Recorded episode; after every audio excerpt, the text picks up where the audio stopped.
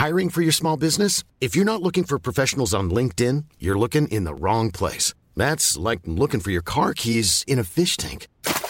LinkedIn helps you hire professionals you can't find anywhere else, even those who aren't actively searching for a new job but might be open to the perfect role. In a given month, over 70% of LinkedIn users don't even visit other leading job sites. So start looking in the right place. With LinkedIn, you can hire professionals like a professional. Post your free job on linkedin.com slash people today.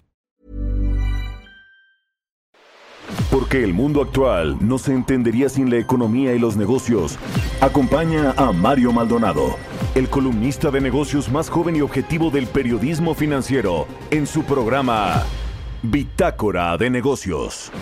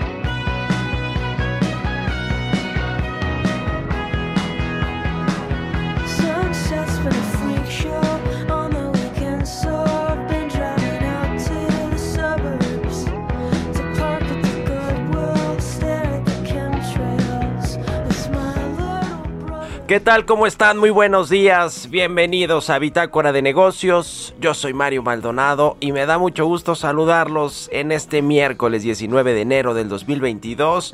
Son las 6 de la mañana con 3 minutos y estamos transmitiendo en vivo como todos los días tempranito aquí en la cabina de El Heraldo Radio. Un saludo a todos los que despiertan, madrugan con nosotros. Perdón, perdón.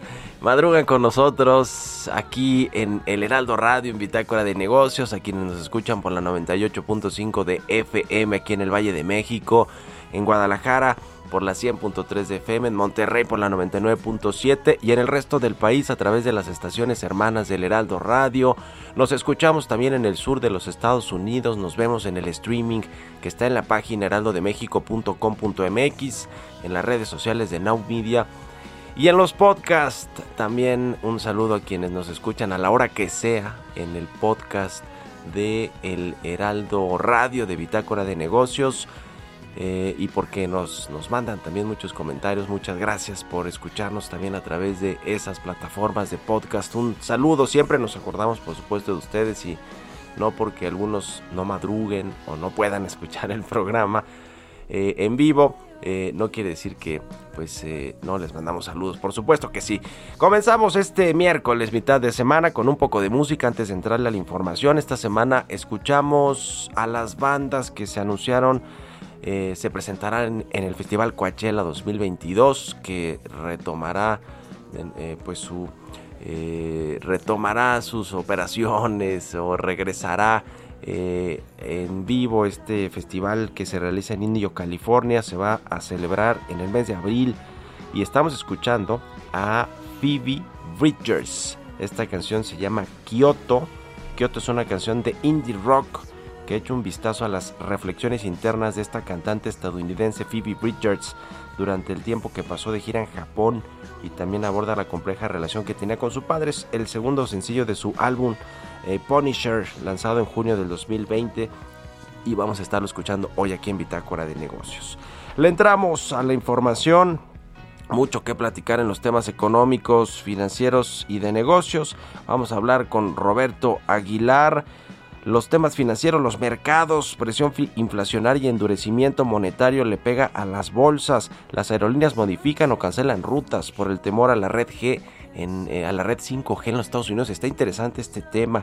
El petróleo sigue subiendo y la mezcla mexicana supera los 80 dólares. Ayer, por cierto, se alcanzó un nuevo récord de contagios en México por COVID-19, 49.343 casos oficiales, oficiales confirmados por la Secretaría de Salud Federal.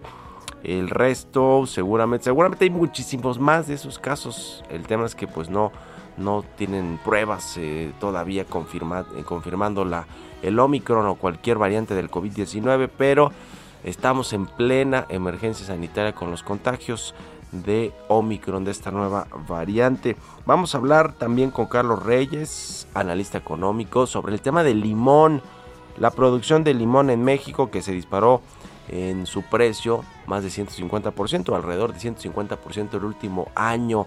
Este producto eh, pues muy utilizado en la comida mexicana, en los hogares. Vamos a hablar de eso con Carlos Reyes. La importancia de la producción de limón, el valor de mercado que tienen los productores que participan de este negocio.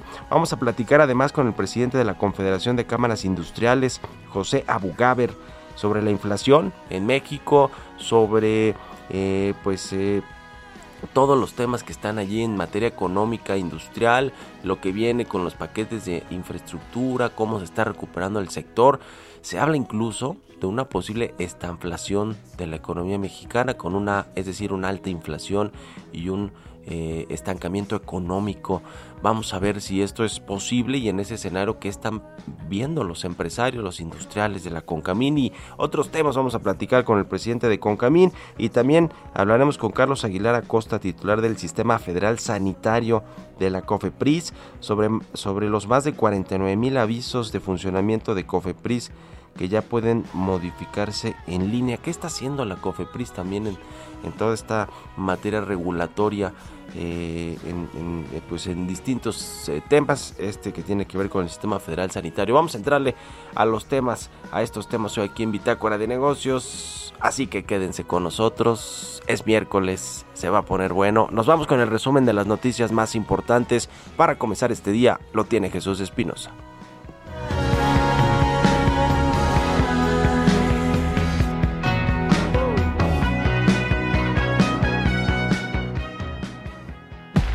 El resumen.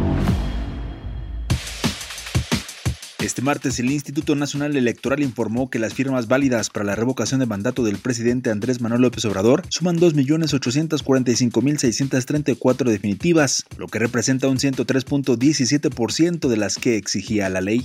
Bank of America Securities consideró que Banorte sería el banco mejor posicionado para comprar Banamex, cuyo precio rondaría entre los 10 mil y 12 mil millones de dólares. La Asociación Nacional de Tiendas de Autoservicio Departamentales advirtió que las tiendas departamentales, supermercados y tiendas minoristas podrían verse afectadas por un sobrecosto eléctrico en caso de aprobarse la reforma eléctrica propuesta por el presidente Andrés Manuel López Obrador. Vicente Yáñez, presidente de la ANTAD, afirmó que de aprobarse en el Congreso la propuesta hecha por el gobierno federal, se verían obligados a trasladar el costo al consumidor. Que de aprobarse esta reforma en sus términos, el sector comercial moderno tendría una afectación entre 30 y 40% en el costo de energía eléctrica. Y si, si estamos considerando que esto es 2 o 3% del costo de los productos, pues ahí tiene un punto, un punto de inflación directito de esto, ¿no? Y son costos de transporte y son eh, costos también de, de, de, desregulación que debemos de avanzar en eso. La, la, OCDE estima que en México tenemos 8 puntos del PIB eh, generados por, por regulación excesiva. Mario Correa, presidente del Comité Nacional de Estudios Económicos del Instituto Mexicano de Ejecutivos de Finanzas, advirtió que si se aprueba la reforma eléctrica tal y como está, el crecimiento de la economía mexicana podría ser de cero o incluso menor. Goldman Sachs, banco estadounidense, reportó este martes ganancias anuales en récord en 2021 debido a una sólida actividad de fusiones y adquisiciones. Las ganancias anuales subieron un 137% hasta los 21.200 millones de dólares, un máximo histórico. Bitácora de negocios en El Heraldo Radio. El editorial.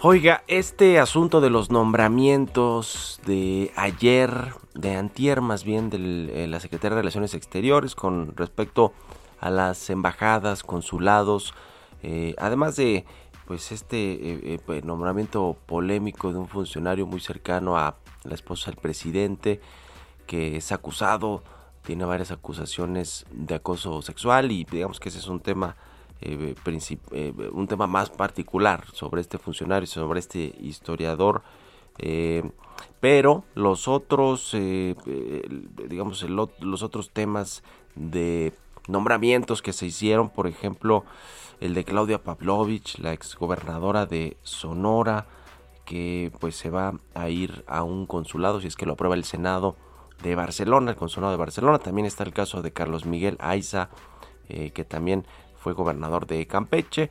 Eh, este eh, tema, como lo puso en su cuenta de Twitter ayer, el exsecretario de Turismo de Peña Nieto, Enrique de la Madrid, pues tiene detrás de sí o se interpreta detrás de este nombramiento de figuras de la oposición como parte del gabinete del presidente López Obrador o parte de su gobierno, pues como un premio a estos gobernantes de oposición. ¿Por qué?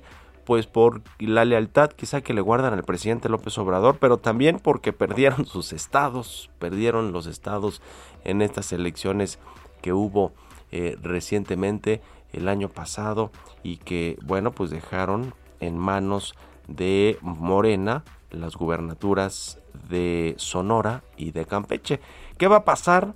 este año que se renuevan otras seis gubernaturas en el país, pues probablemente estos gobernadores, sobre todo los de Oaxaca, el de Quintana Roo y el de Hidalgo, el de Hidalgo, por cierto, que ya salen las fotos con los gobernadores morenistas apoyando la reforma eléctrica del presidente López Obrador, pero bueno, se habla de Alejandro Murat, de Oaxaca, de Carlos Joaquín González, de Quintana Roo, quienes podrían pues fácilmente integrarse al gabinete del presidente López Obrador, a cambio de que pues de lo mismo que hicieron Claudia Pavlovich y este eh, exfuncionario Carlos Miguel Aiza, exgobernador de Campeche, es decir, dejarle la plaza a Morena y al presidente López Obrador para que la gobiernen a partir de pues las elecciones de eh, mediados de este año. Y lo mismo y eso pues habrá que ver qué sucede el próximo año con las últimas dos de este sexenio la del Estado de México y la de Coahuila, que también se renovarán.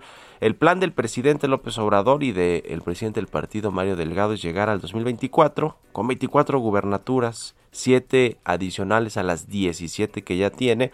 Y pues ahí están, le decía el caso de Oaxaca, de Hidalgo, de Quintana Roo, de Tamaulipas y Durango, que dice Morena que sin problemas puede ganar este año. Y también las del próximo, el Estado de México, Coahuila. Y si le sumamos la de San Luis Potosí que gobierna el verde pero que prácticamente es morena, pues ya tendría las 24. Imagínense, el país estaría pintado de guinda de los colores de morena.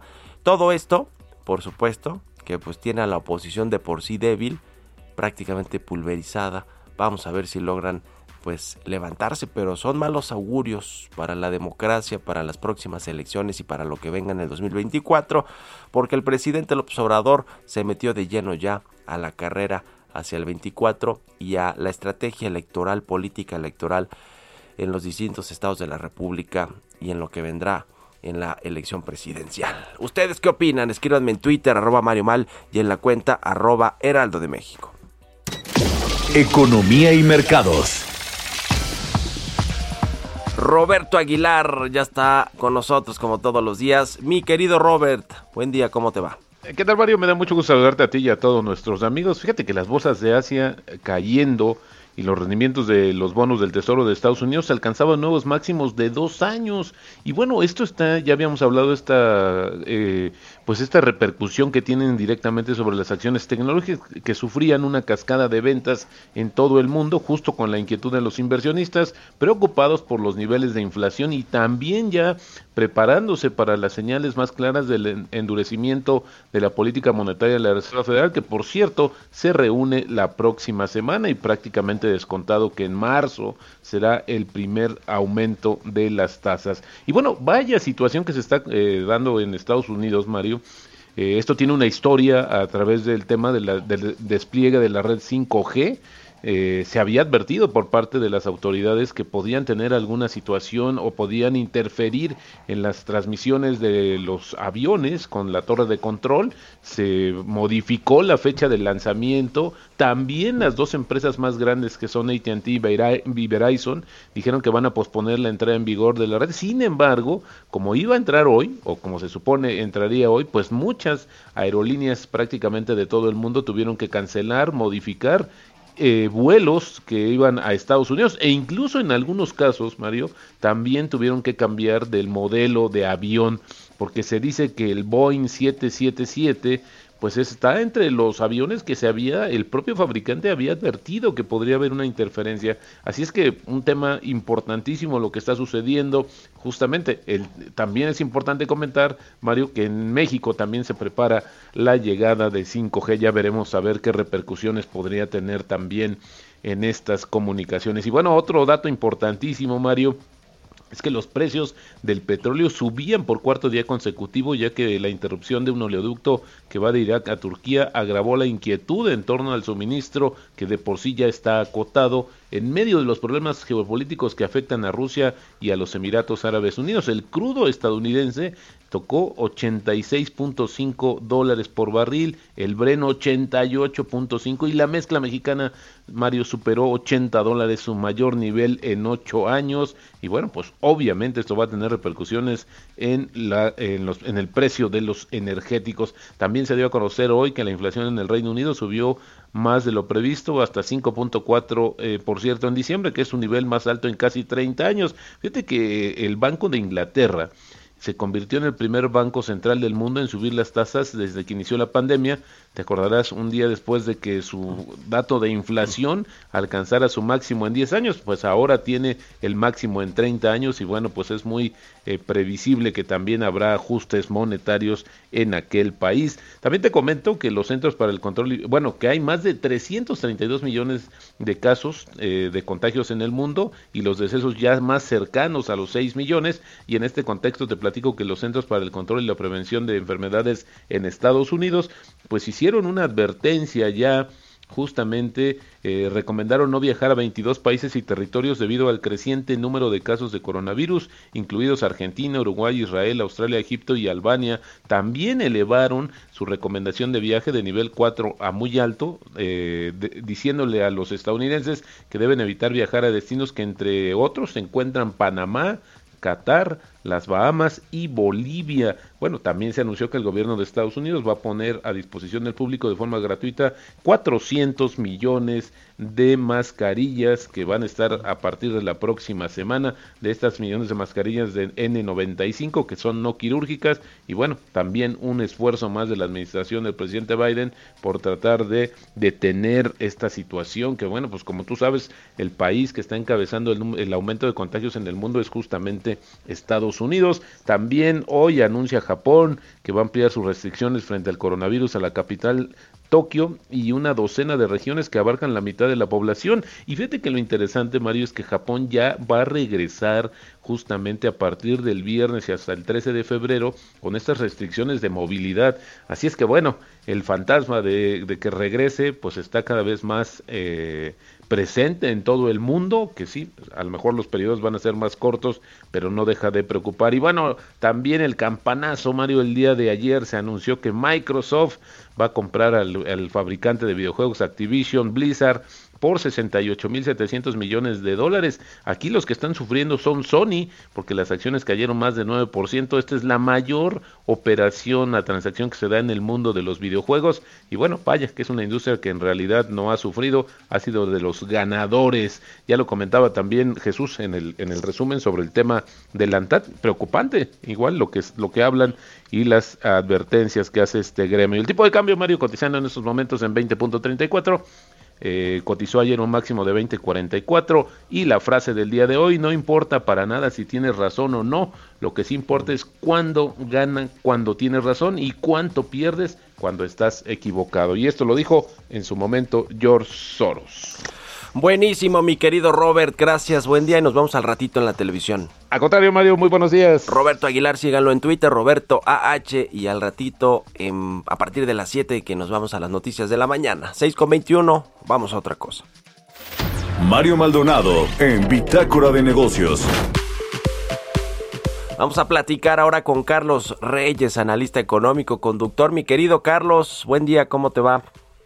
Estimado Mario, muy buenos días, buenos días al auditorio de Bitácora de Negocios. Oye Mario, pues en días recientes ha habido preocupación por el precio del limón y bueno, las amas de casa y en muchos sectores de la población hay preocupación por el incremento de eh, eh, precio en un producto básico en la dieta del mexicano. De hecho, en días recientes, según el portal de precios de la Profeco, el kilo de limón Colima se vende pues ya rozando los 80 pesos en la Ciudad de México. Sin embargo, hay quienes han reportado el kilogramo de limón hasta en 100 pesos en algunos negocios. Además, eh, en esta cuesta de enero pues se estima que el cítrico ha acumulado un incremento anual de 153%. Imagínate, Mario, un incremento de tres dígitos de el limón que es considerado eh, pues el máximo histórico para un primer mes de acuerdo con el Sistema Nacional de Información e Integración de Mercados y estos registros pues abarcan desde 1998. De acuerdo con los productores y comercializadores, este aumento se debe fundamentalmente a dos rubros. Uno es el incremento en el costo de los fertilizantes que aseguran rebasa ya el 700% y por otra parte también argumenta la escasez y el alza en el precio de los combustibles. Por ello, vale la pena pues eh, ahondar un poco en lo que representa el limón en la economía mexicana. De entrada, cabe señalar que este es clave para la citricultura nacional. Actualmente el volumen de producción en nuestro país supera los 2.8 millones de toneladas métricas, un incremento anual promedio de 5% este hasta el 2020 cuando el volumen superó esta, esta cantidad.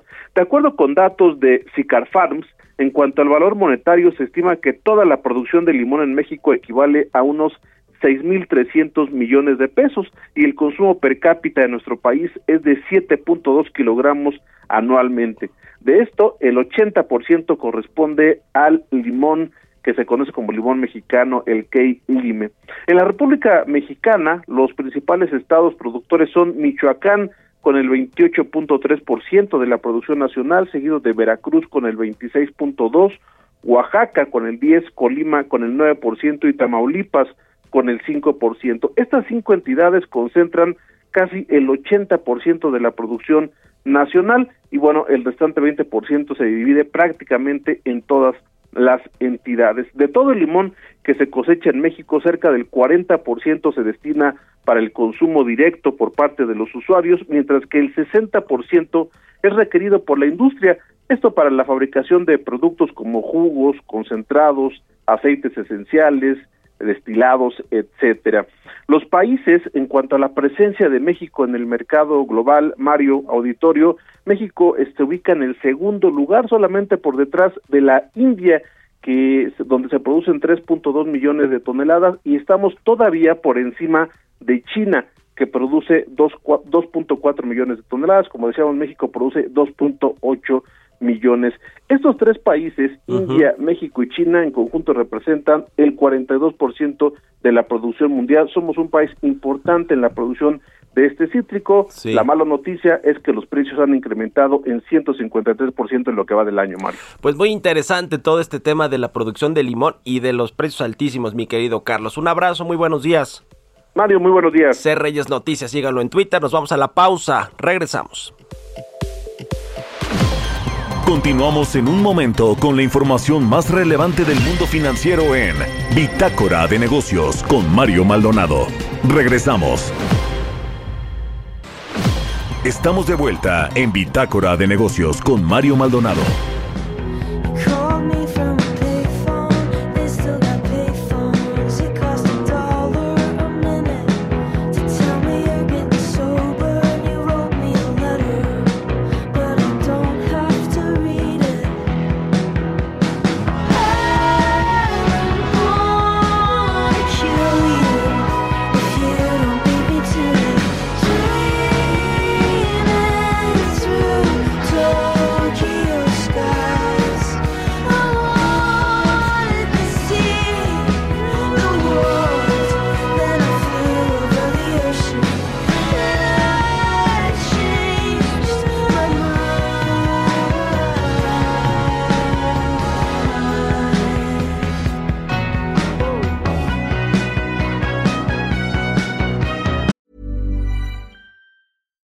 Here's a cool fact a crocodile can't stick out its tongue. Another cool fact you can get short term health insurance for a month or just under a year in some states. United Healthcare short term insurance plans are designed for people who are between jobs, coming off their parents' plan, or turning a side hustle into a full time gig. Underwritten by Golden Rule Insurance Company, they offer flexible, budget friendly coverage with access to a nationwide network of doctors and hospitals. Get more cool facts about United Healthcare short term plans at uh1.com.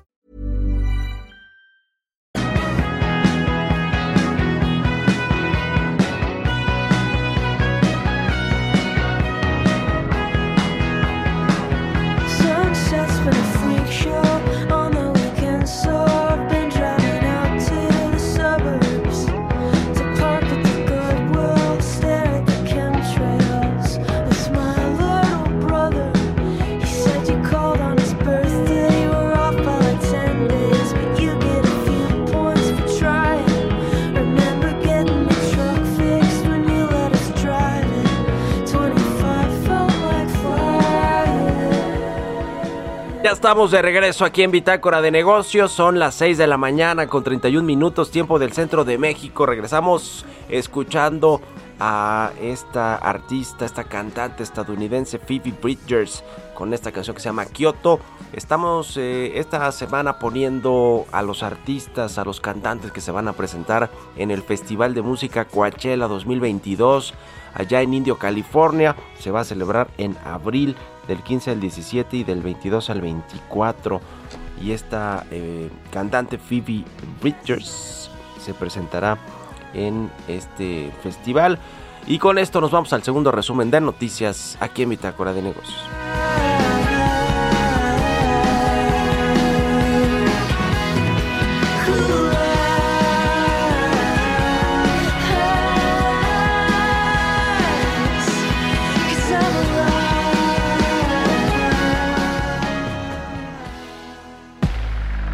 Resumen. Agustín Carstens, director general del Banco de Pagos Internacionales, instó a regular adecuadamente las criptomonedas estables privadas para afrontar riesgos como fugas y concentración de poder económico tras el lanzamiento del monedero digital Novi de Facebook. La Fiscalía General de la República y la Unidad de Inteligencia Financiera de la Secretaría de Hacienda y Crédito Público firmaron un convenio de colaboración para el intercambio de información que sustituye el del 30 de septiembre del 2013.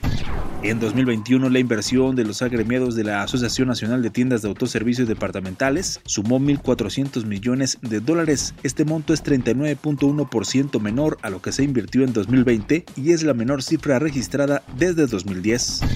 La Secretaría de Desarrollo Agrario, Territorial y Urbano, en coordinación con la empresa subsidiaria de la Comisión Federal de Electricidad, CFE Telecomunicaciones e Internet para Todos, habilitaron 70 puntos de acceso gratuito a Internet en espacios públicos. El servicio está disponible en obras construidas a través del programa de mejoramiento urbano en 11 municipios del país. El Servicio de Administración Tributaria destacó que en 2021 los ingresos tributarios del gobierno federal crecieron 1.1% comparados con 2020 a pesar de la pandemia por COVID-19 y de que la reactivación económica apenas está iniciando. El órgano fiscalizador informó que recaudó 3.5 billones de pesos, monto que superó lo programado en la Ley de Ingresos de la Federación del 2021, la cual estimaba 3.3 billones de pesos.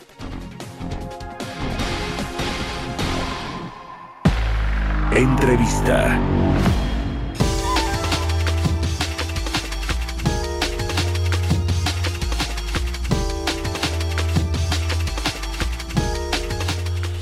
Y bueno, les decía que vamos a platicar con el presidente de la Confederación de Cámaras Industriales, con José Abugaber, a quien me da mucho gusto saludar en la línea telefónica. José, ¿cómo estás? Muy buenos días. Muy bien, Mario, ¿cómo estás? Buenos días.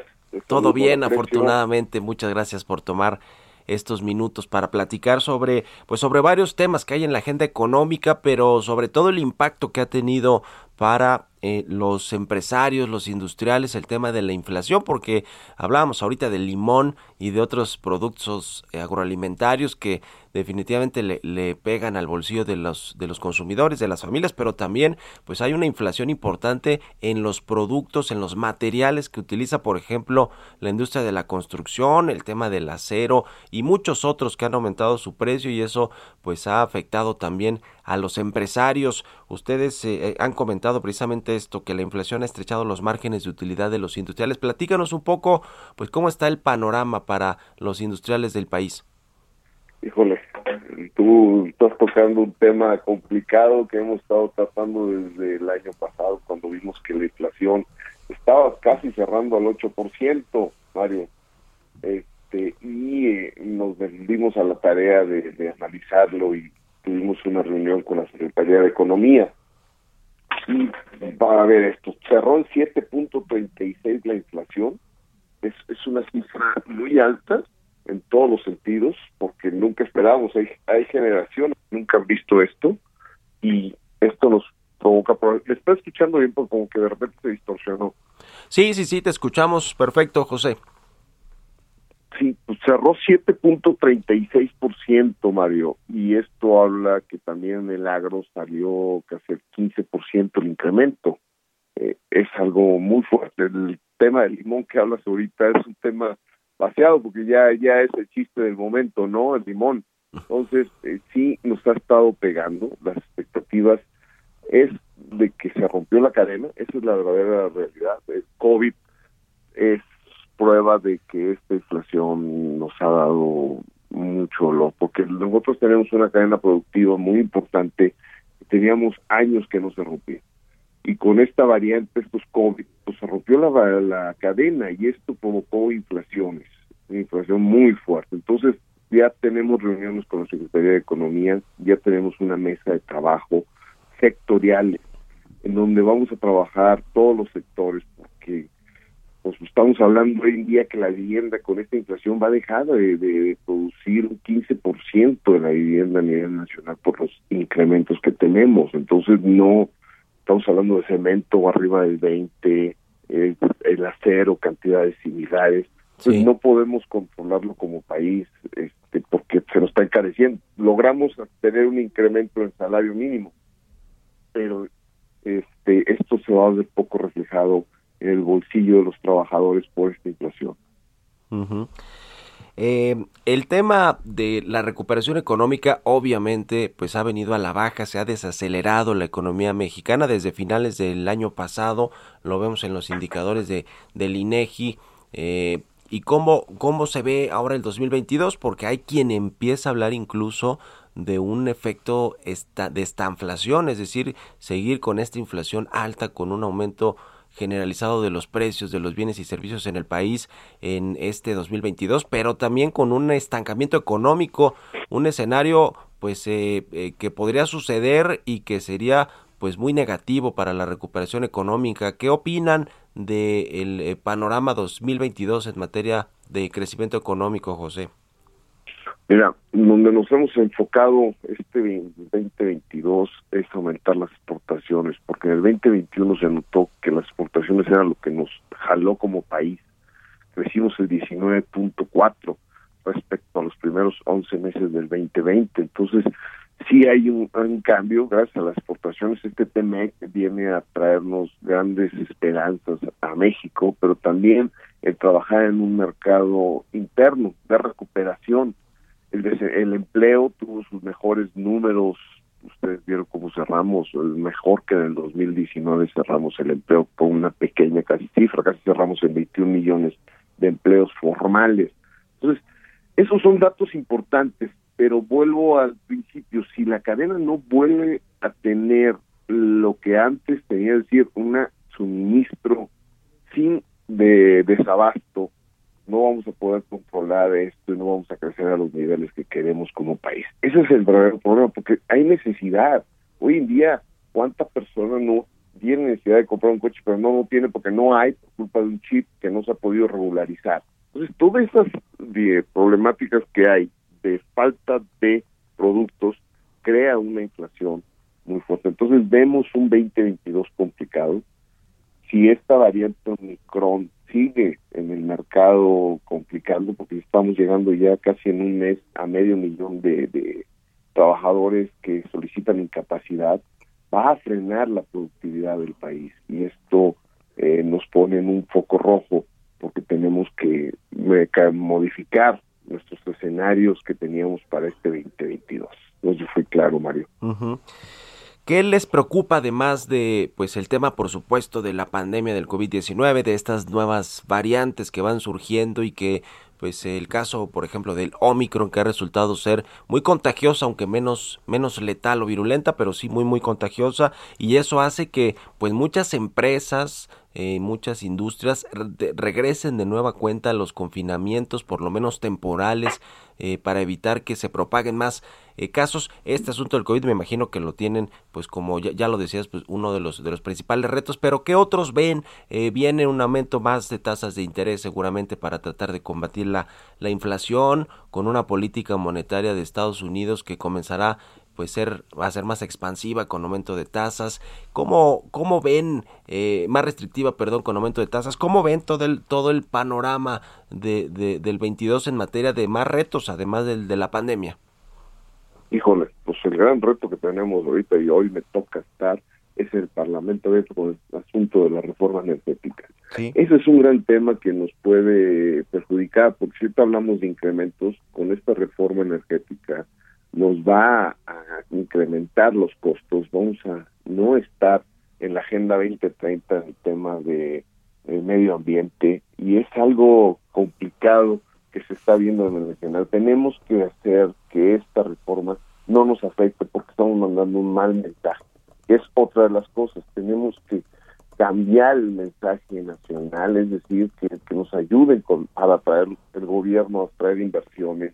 Y el hablar ahorita de un cambio, de una reforma energética, cuando países como China están sufriendo por falta de energía, que no tienen carbón, etc., que esas eh, energías sucias, y hoy que México ha avanzado con esta reforma del 2013, pasos agigantados, que la iniciativa privada ha invertido, que el dueño de la transmisión hoy es Comisión Federal de Electricidad, es el dueño de la energía, este, es como un Amazon, podríamos decir, ¿no? La comercialización es como la transmisión en la energía y, no entendemos por qué y eso nos va a afectar bastante a nosotros los industriales y hasta los hogares. Entonces, ese es un gran reto que tenemos hoy, tenemos que librarla bien, tenemos que hacer entender al gobierno que hoy no son condiciones para hacer modificaciones. Hay que poder hacer adecuaciones, pues puede ser que sí, hay ciertas cosas que tienen áreas de oportunidad del 2013 a hoy, tienes razón, pero un cambio tan drástico en la reforma nos puede traer un gran incremento eh, en los costos y eso pues nos va no va a ser un país atractivo hoy en estos momentos ¿no? Entonces hay que incentivar la, la inversión hay que ayudar que nos ayude el gobierno que los mensajes sean positivos industriales nacionales pues necesitamos el piso parejo necesitamos competencia este in- interesante pero que nos ayude porque hoy en día la energía viene a tendencia cero y con estos cambios la energía se va a ir a un alto costo. No sé, ahí es un grave problema que tenemos hoy en este momento, que es e iniciamos el 2022. ¿Crees que va a servir eh, este Parlamento abierto o estos foros? Eh, me dices que vas a participar hoy, eh, José, en, en la Cámara de Diputados, en estos foros con respecto a la reforma eléctrica que propuso el presidente. Yo espero que sí, la verdad, hay grandes expectativas que comprendan el por qué los empresarios, la industria, eh, todos, porque no nada más es el tiene o el que no tiene, es para todos, eh, entiendan que esto nos puede pegar más y puede generar graves problemas al país, porque los inversionistas que hoy quieren poner su dinero en algún país, pues van a ver las condiciones y analizan que todos los parámetros, y donde digan, oigan, México hoy hay una reforma eh, en, juego, pues se van a ir al sur y, y van a tener mejores condiciones. Entonces, eh, hay que generar ese, ese atractivo de inversión. Yo creo que sí, tengo confianza que nos escuchen y que puedan entender que, que no es conveniente en estos momentos hacer una reforma radical este, en donde nos lleve a, a los monopolios que ya habíamos roto. Entonces, sí tenemos que trabajar en esto y, y bueno, siempre hemos dicho y un gran mensaje que hemos traído en estos momentos, todos somos México y, y tenemos que ver por ellos. Entonces nosotros los industriales no nada estamos preocupados por nuestras industrias, estamos preocupados por los trabajadores. Entonces espero que comprendan esta situación eh, hoy en día el gobierno. Por último, quiero preguntarte sobre el tema de los salarios. El salario mínimo ha aumentado de forma considerable en México, impulsado en buena medida también por el propio presidente López Obrador. Esto también ha generado este efecto espejo en, en la iniciativa privada.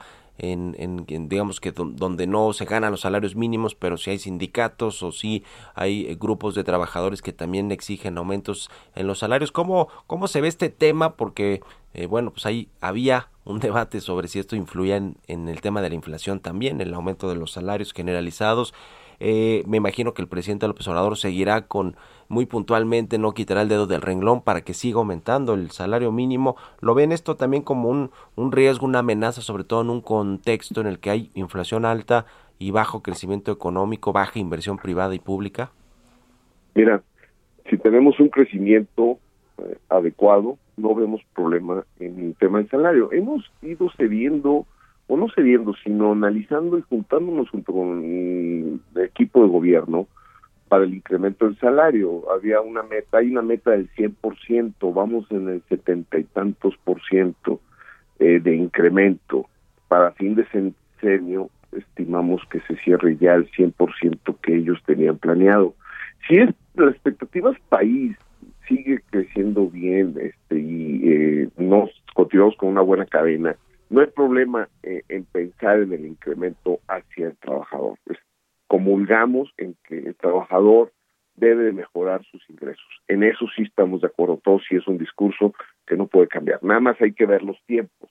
Y si los tiempos se complican para todos, ahí es donde tenemos que analizarlo. Pero logramos un 22% de incremento, es un gran eh, inicio que tuvimos un gran cierre de año, podríamos decir, en donde fue ya llegamos a expectativas del setenta y tantos por ciento que quiere el presidente. Entonces, eh, él quiere el 100, vamos en el setenta y tantos por ciento. Por eso debemos trabajar juntos, sector público y privado, ¿sí?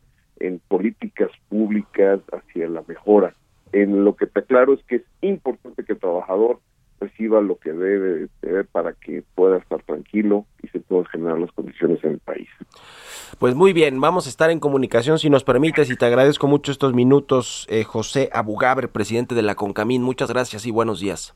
Gracias Mario y a todo tu auditorio. Que estés muy bien, buen inicio de 2022. 6 con 48, vamos con las historias empresariales. Historias empresariales.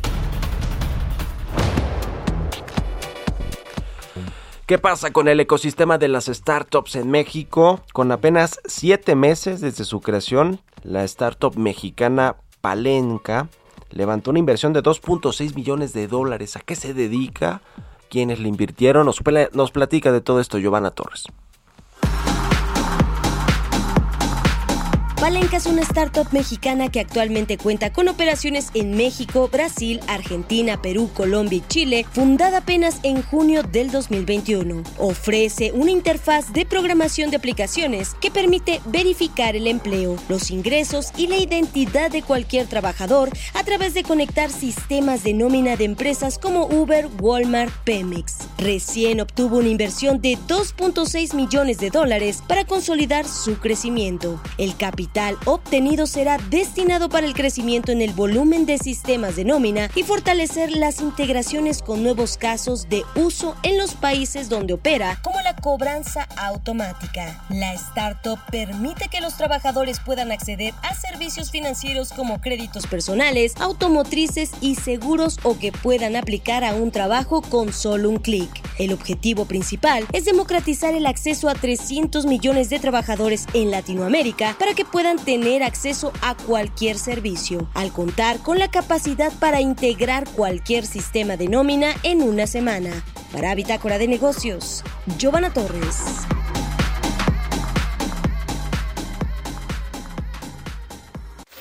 Mario Maldonado en Bitácora de Negocios.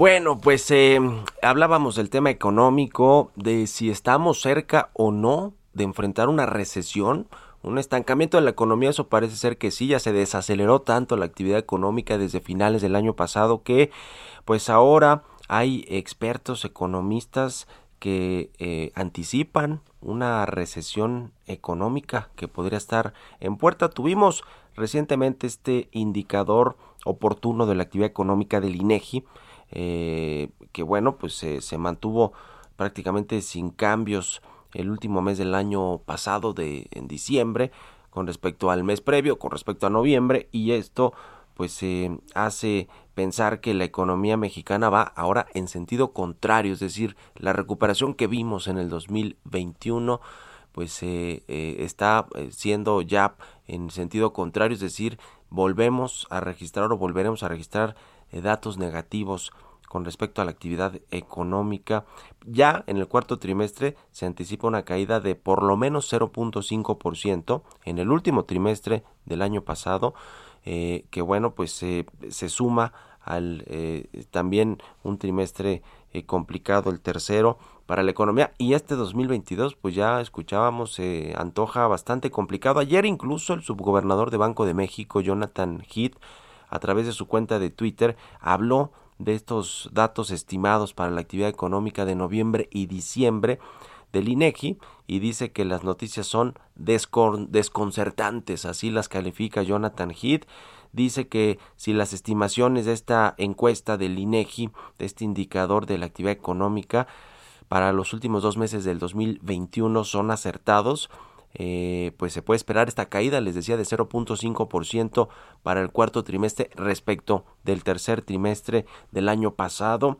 Eh, y bueno, pues todas las revisiones a el eh, PIB de México para el 2022, incluso para el próximo para el próximo año 2023, pues son de recortes, de recortes a la al crecimiento económico, se ve complicado el panorama en distintos sectores. Ya hablábamos ahora con el presidente de Concamín, con José Abugaber, quien decía que hay que enfocarse más bien en las exportaciones, en el comercio exterior que pues eh, pues apuesta por la recuperación de Estados Unidos, aunque también allá se está desacelerando la economía, la inflación sigue altísima y esto pues tampoco eh, hace pensar que va a estar completamente apoyante, aunque ciertamente tienen otra política económica y sigue habiendo mucha liquidez en Estados Unidos. Entonces ese puede ser este motor de crecimiento económico.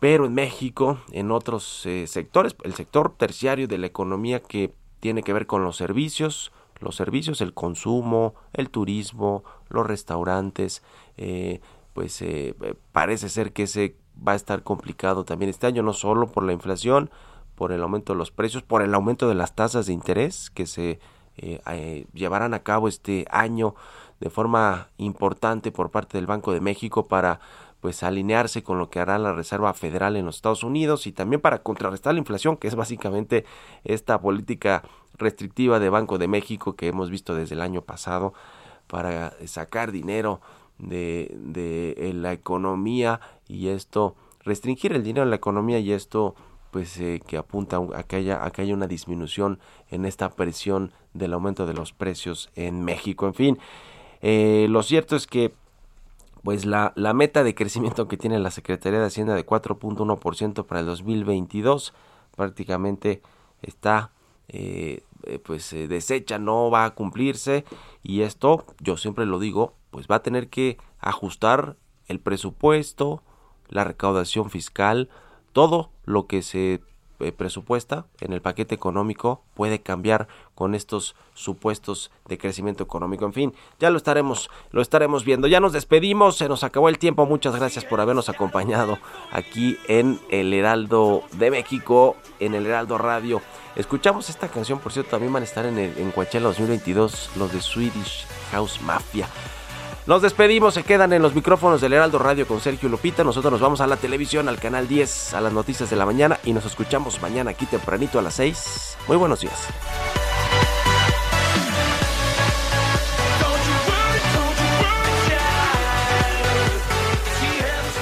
Esto fue Bitácora de Negocios con Mario Maldonado, donde la H suena y ahora también se escucha. Una estación de Heraldo Media Group.